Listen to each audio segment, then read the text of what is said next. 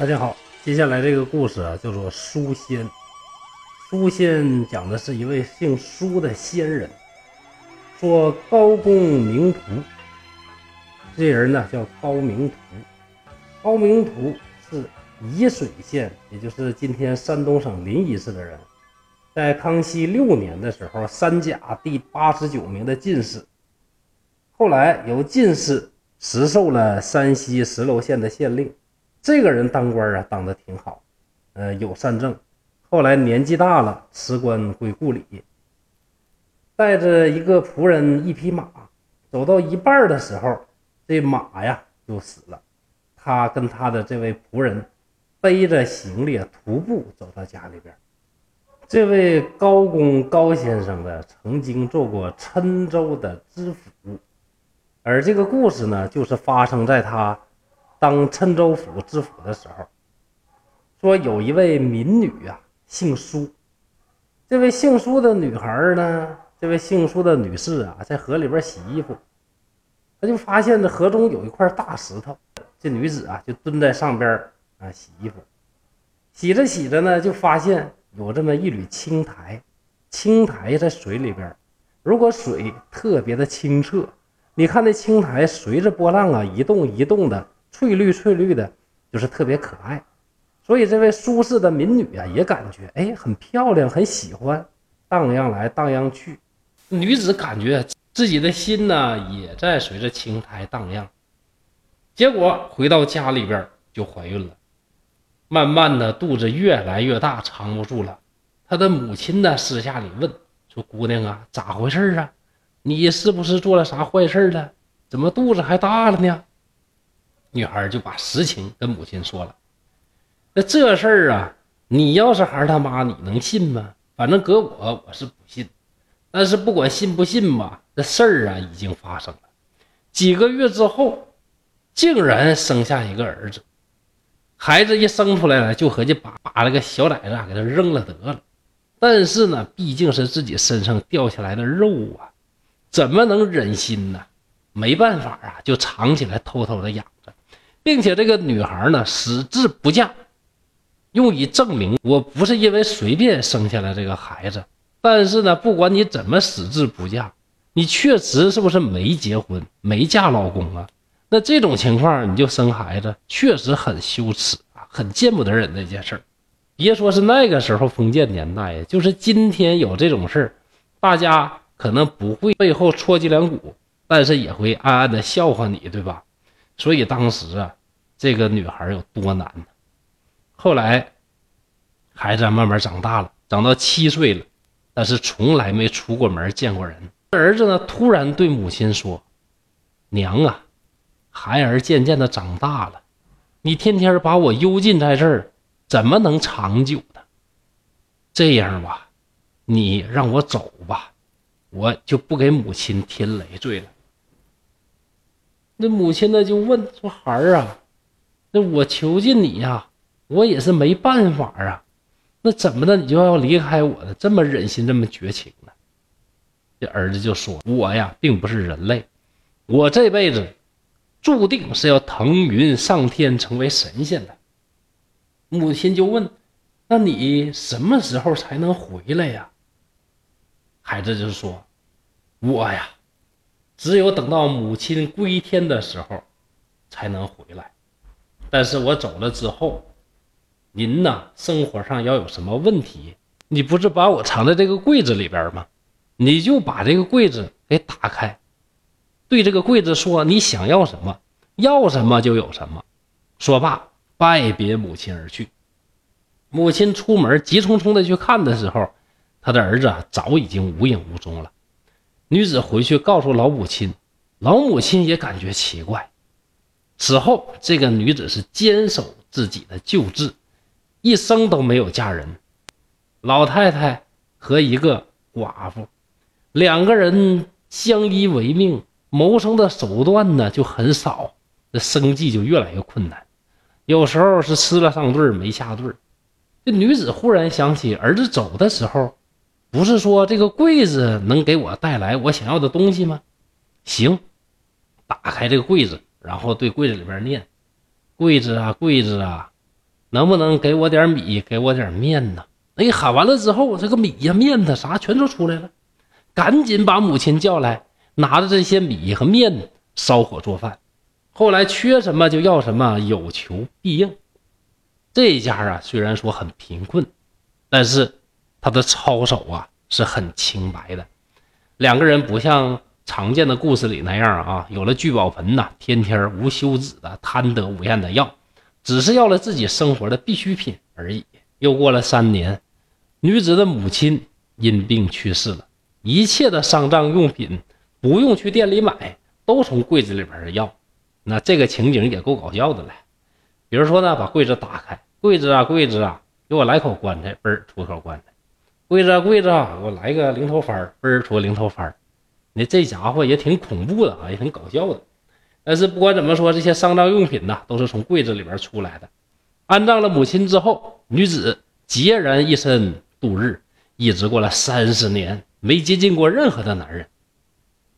这么一天，邻居的一个妇人去女子家借火。就见他呀，一个人孤零零的坐在房间里，跟他说了一会儿话，就走。过了一会儿啊，忽见一团祥云围绕着女子的房子，这祥云清清楚楚的，就好像是一个盖子一样笼罩在上面。而云中呢，还立着一个人，穿着华丽的衣服。仔细一看，哎呀，这不是苏家的女子吗？那刚才还坐在空房子里。怎么这一会儿啊就飞升了？这是得道成仙了吗？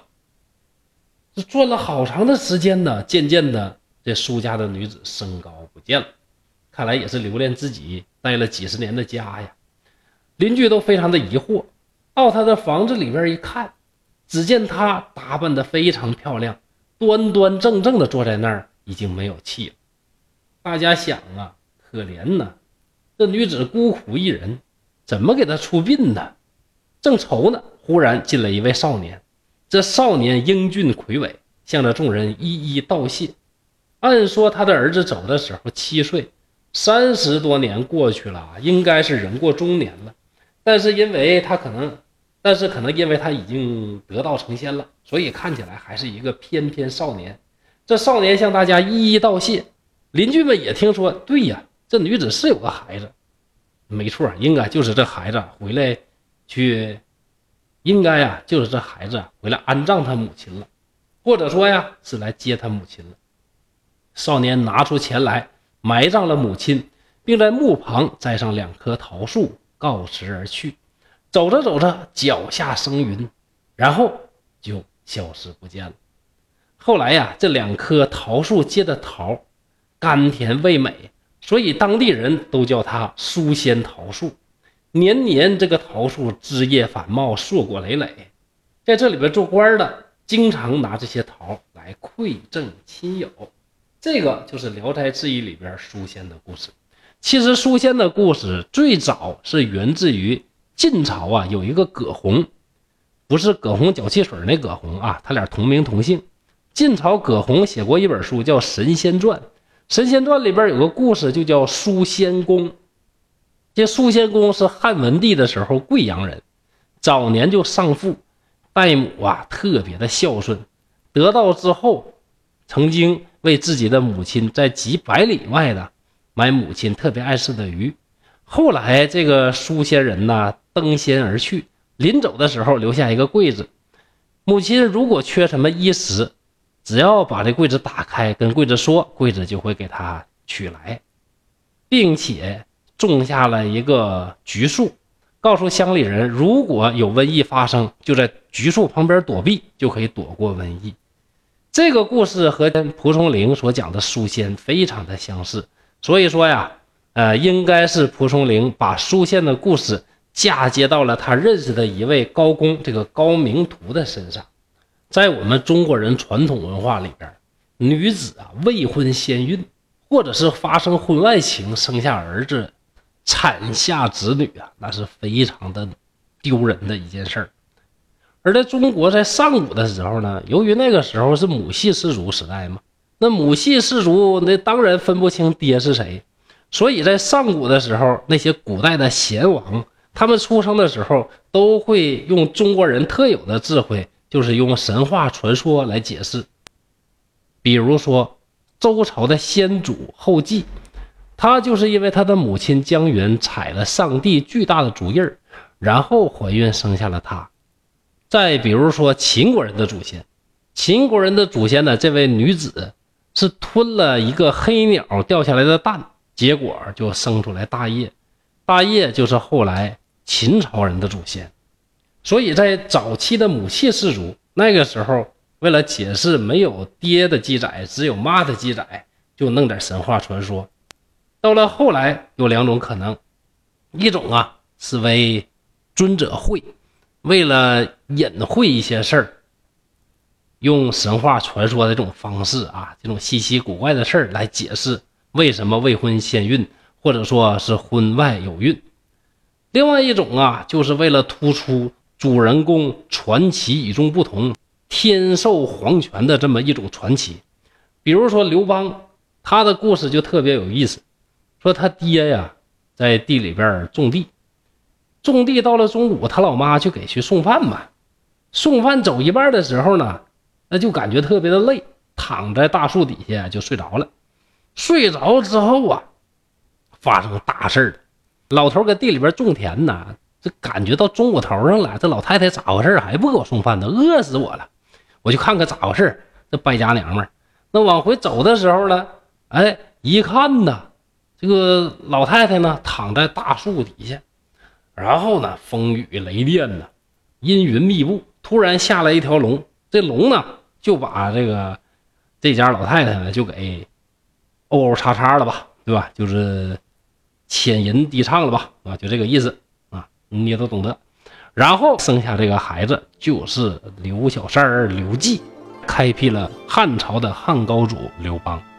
这个事儿本来呢是为了体现这个人非常传奇，结果一不小心呢就给他爹刘老太公戴了一个绿帽。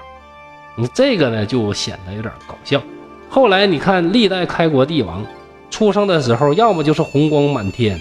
要么呢，就是这个室内啊，馨香无比，总是有点传奇的。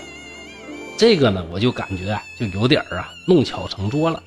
但是不管怎么说，在解释人一些比较异常、比较与众不同出身的时候，我们中国人都喜欢用神话故事的方式来表达。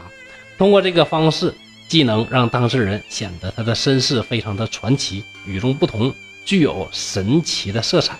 另外一方面，也可以为他的母亲掩饰掉好多的不光彩和尴尬，您说对不对呢？好，今天东北话趣说聊斋故事就到这儿了，谢谢大家。刘卡山在沈阳，祝大家幸福快乐。